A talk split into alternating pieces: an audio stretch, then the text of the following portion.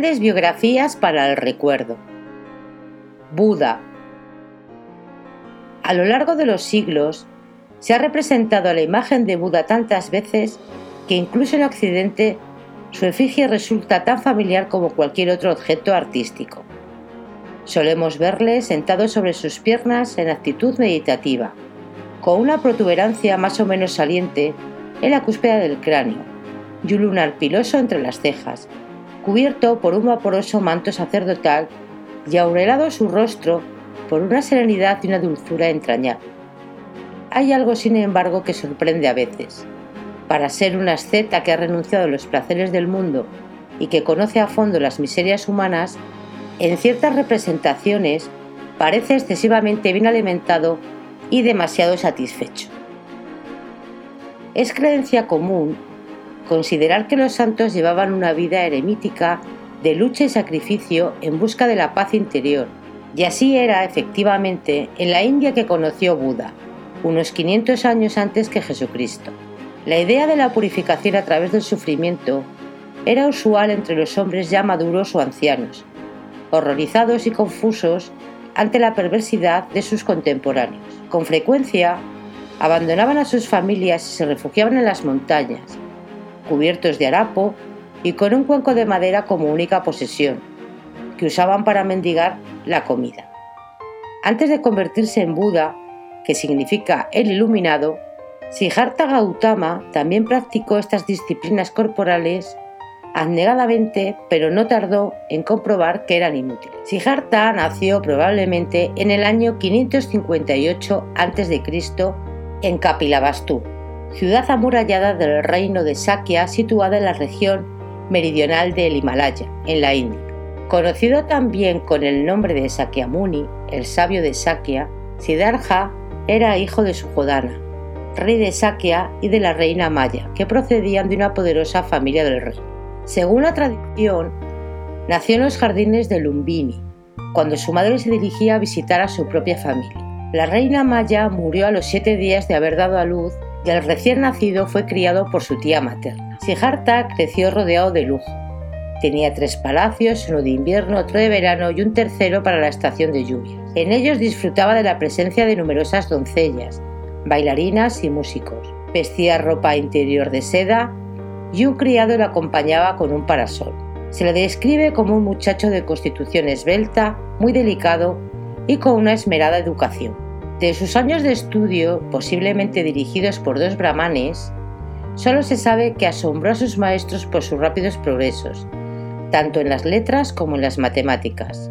Mucho se ha hablado del carácter sensible de Buda, pero siendo hijo de un rey y aspirante al trono, debió de ser educado también en las artes marciales y en todas aquellas disciplinas necesarias para un monarca.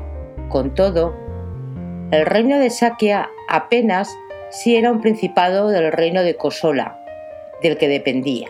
Siddhartha se casó con su prima Yasodhara cuando tenía alrededor de 16 años, según algunas fuentes, o 19 según otras. En algunas leyendas se dice que la conquistó en una prueba de armas luchando contra varios rivales. Nada se sabe de este matrimonio, excepto que tuvo un hijo llamado Rajula, que se convertiría muchos años después en uno de sus principales discípulos. El hecho de tener un hijo varón como continuador de la dinastía le habría facilitado la renuncia a sus derechos y su consagración a la vida religiosa. La vida de Sajarta transcurría la mayor parte del tiempo en el Palacio Real, bajo la protección paterna. Según la tradición, durante sus salidas furtivas a la ciudad, en la que era acompañado por un cochero, se produjeron los llamados cuatro encuentros.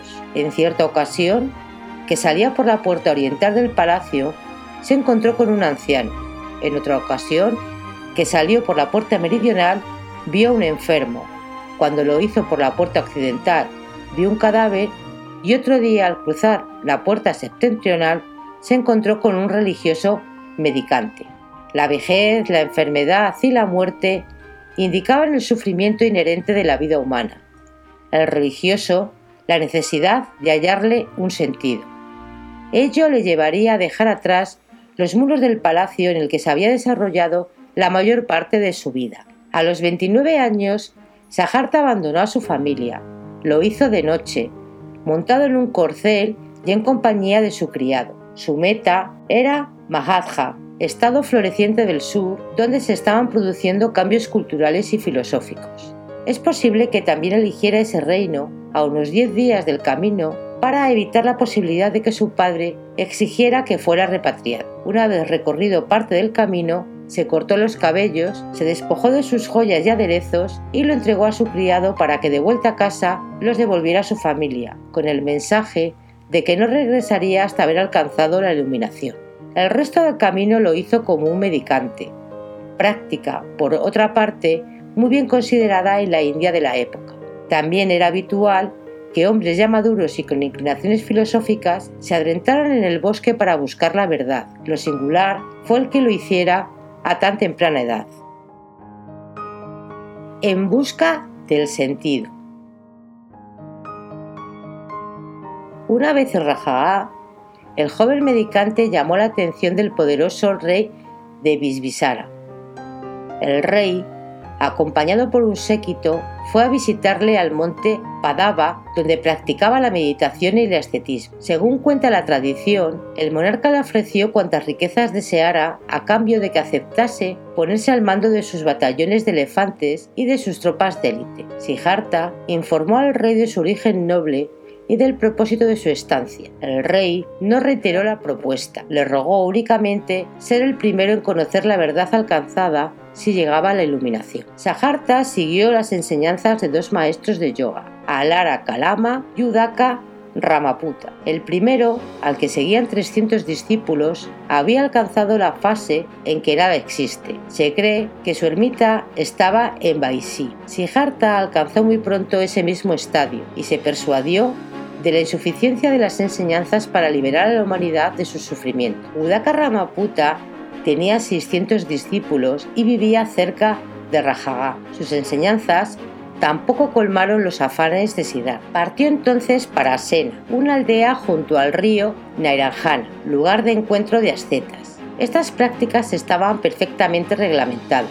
Incluían el control de la mente, la suspensión de la respiración, el ayuno total, y una dieta muy severa, disciplinas todas ellas penosas y dolorosas. Por los relatos se sabe que Siddhartha no se arrendó ante su dureza y que en alguna ocasión quienes le rodearon creían que había muerto. En aquellos tiempos los alumnos avanzados practicaban ayunos de hasta dos meses y se sabe que nueve discípulos de Nigata Nataputa, fundador del jainismo, se dejaron morir de hambre para alcanzar la liberación final. Tras años de austeridades y mortificaciones que no le procuraron la iluminación, Siddhartha resolvió abandonar el ascetismo, recibiendo por el paso dado las críticas de sus cinco compañeros. Para empezar, se bañó en el río Nairajana para liberarse de la suciedad que había acumulado en el curso del largo proceso seguido. Al parecer, se hallaba tan débil que apenas pudo salir del agua. Recobró las fuerzas gracias a la comida que le ofreció una muchacha llamada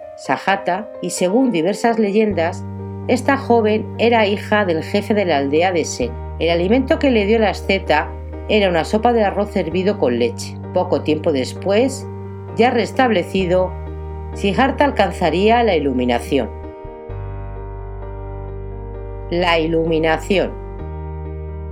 Según todos los indicios, esto habría ocurrido en la ciudad de Gaya, cerca de Sena. Más tarde se llamaría esta ciudad Poz Gaya, y en ella se levantaría un templo en honor a Buda. Siddhartha pasaba largas horas en meditación a la sombra de una higuera sagrada que más tarde sería bautizada con el nombre de Budi o árbol de la iluminación. Según las leyendas, Gautama se sentó un día bajo la higuera y dijo, no me moveré de aquí hasta que sepa. El malvado dios Mara, comprendiendo la gravedad y el peligro que encerraba tal desafío, le envió una cascada de tentaciones, la más importante en forma de un trío de libidinosas odaliscas que agitaron histéricamente sus vientres ante la cabeza inclinada de Siddhartha. Cuando éste levantó sus ojos hacia ellas, el fulgor de su mirada las convirtió en torpes ancianas de repugnante apariencia. Al caer la noche entró en trance y la luz acudió a su auxilio permitiéndole ver con radiante claridad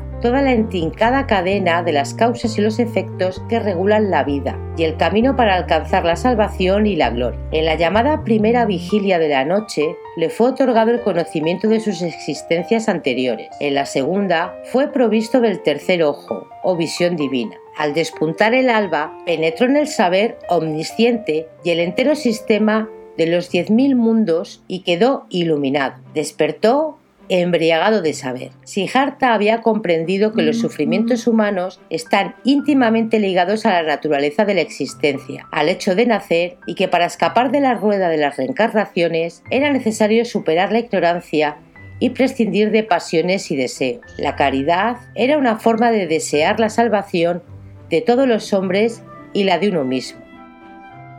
En los primeros momentos tuvo sus dudas acerca de si debía predicar la verdad que había alcanzado. Su primer sermón tuvo lugar al cabo de un mes en Sarnath, cerca de Benarés, donde residían sus cinco antiguos compañeros. Al parecer, estos le recibieron muy fríamente y Siddhartha les reprendió por las maneras que tenían de dirigirse a un iluminado. Finalmente, los cinco formaron el núcleo inicial de una secta que, dada la sencillez del nuevo mensaje, creció con rapidez. El discípulo número 6 fue Yasa, hijo de un rico comerciante benarés. Insatisfecho con una vida sensual y de lujos, su vida representaba cierto paralelismo con la del propio Buda. A través de Yasa se convirtió toda su familia.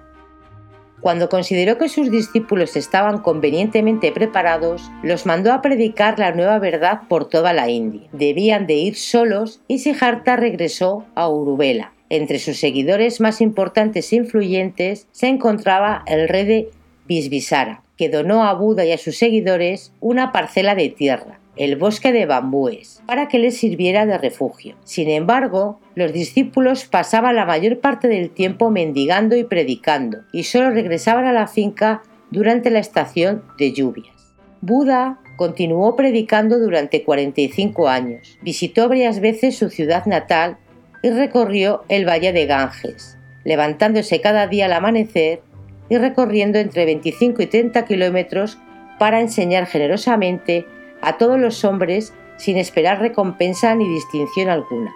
No era un agitador y jamás fue molestado ni por los brahmanes a los que se oponía ni por gobernantes alguno.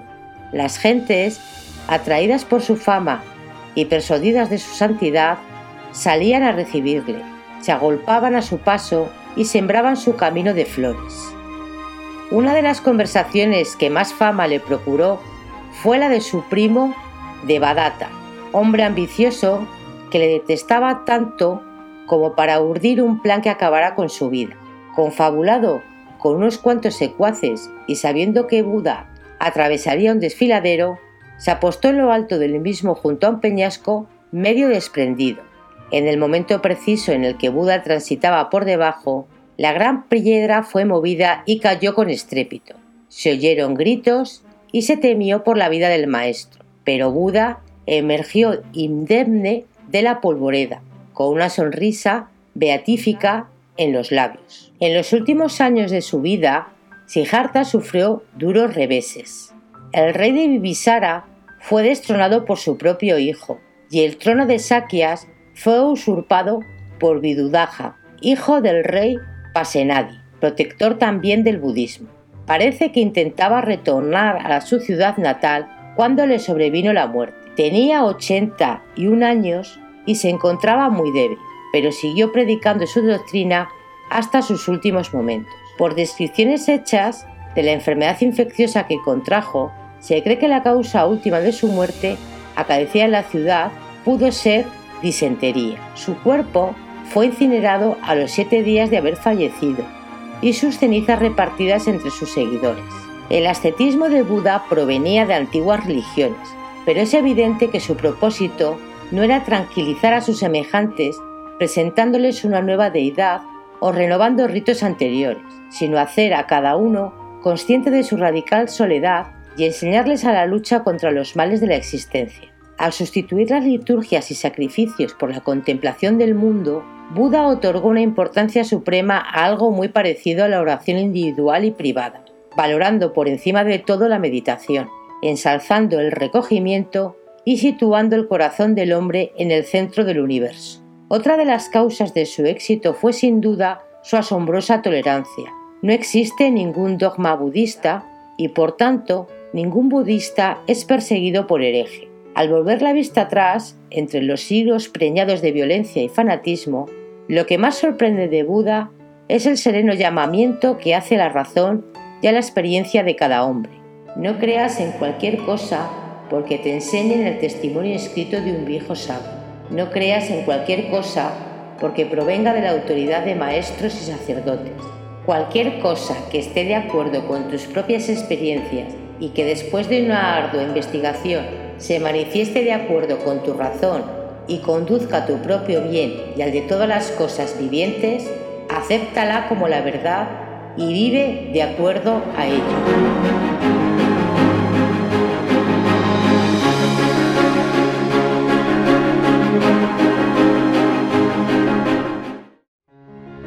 Si crees que ha merecido la pena, suscríbete y comparte nuestros contenidos en tus redes sociales más favoritas.